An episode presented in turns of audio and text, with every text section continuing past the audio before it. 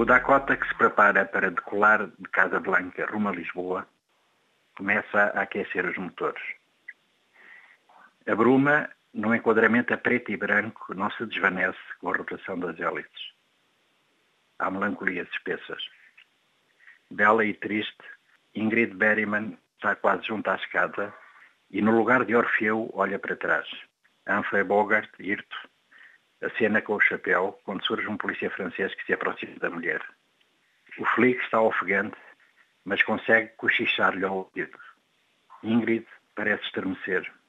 O ruído dos motores abranda até que as hélices se imobilizam, braços cortantes, grotescos, não obstante descansados. Na tarde solitária dos amantes crepusculares, sobressai a expressão esfíngica de Ingrid Berryman, que, ao espanto, retrocede e caminha na direção de Humphrey. Haverá um abraço à espera, sofro, talvez um beijo. Projete sombras e a pista está úmida, com o brilho mortiço dos desejos reprimidos. É longo o instante em que se entreolham.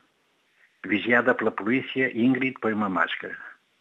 Bogart sabia que era proibido levantar voo. Casablanca, a cidade, voltará a recolher os amantes. O Rick Bar já fechou mas Ingrid desconhece o lockdown. Ignora também que Sam, o pianista, foi despedido porque não vale a pena ouvir em fundo e em off os acordes de As Time Goes By. Reconfinados, Ingrid e Humphrey regressam ao carro que os transportou até ali. Casa Blanca, carro, estrada, interior, noite. Os dois amantes no banco traseiro do automóvel. Entreolham-se. A ambiguidade das emoções fosse a cena análoga, há tantas nos bancos dos automóveis, entre Carmen Maldan e Marlon Brando, no quase finalzinho de On the Waterfront, ao lodo no cais, de Elia Kazan. Tudo seria mais explícito e intenso. Michael Curtis, o realizador, protesta. O roteiro cinematográfico, este, é apócrifo.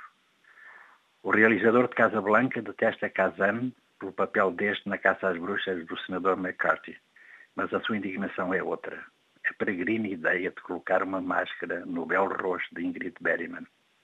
É verdade que a produção do filme tivera muitos sobressaltos, desistências, que o casting inicial tinha sido diverso, que Marlon Brando recusara ou algo parecido em ser o protagonista e que a Berryman, enfim, uma segunda escolha.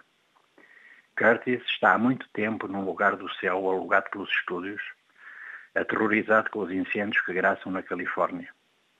Teme que o transfiram para o inferno. E este não é o seu último corte, o final cut, como se diz na gíria. Na sua versão, Ingrid Berryman seguiu para Lisboa e nunca houve máscaras, muito menos explícitas. Será que alguém se decidiu a produzir um remake? Ele conjetura o Curtis que está no céu, mesmo em cima da Califórnia, como um drone. Sabe que Casablanca, o filme, cuja ação se passa em Marrocos e que foi rodado em plena Segunda Guerra Mundial, pertence à história da sétima arte. Não é uma obra-prima absoluta, mas são só uma proposta melodramática, com algumas alusões políticas num tempo de tragédia. Romântica, como vulgarmente se diz. Há imaginações assim, desconchavadas. Como se não bastasse o rosto álgido da Greta a Garbo, não a miúda das alterações climáticas. A Greta Garbo que o Lubitsch tanto explorara. Se ele pudesse descer à Terra, o Curtis, que está na Califórnia, no céu, e a Washington, como o Mr. Smith do outro filme, e punha a máscara no inquilino que anda por lá, que não sabe nada dessas coisas.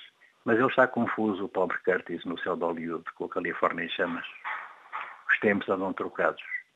As narrativas são delírios conspirativos por causa de um bichinho invisível que anda por aí e que levou ao confinamento de Casa Blanca, a cidade, agora.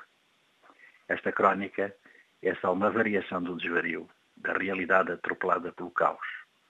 O Leviatã faz destas coisas.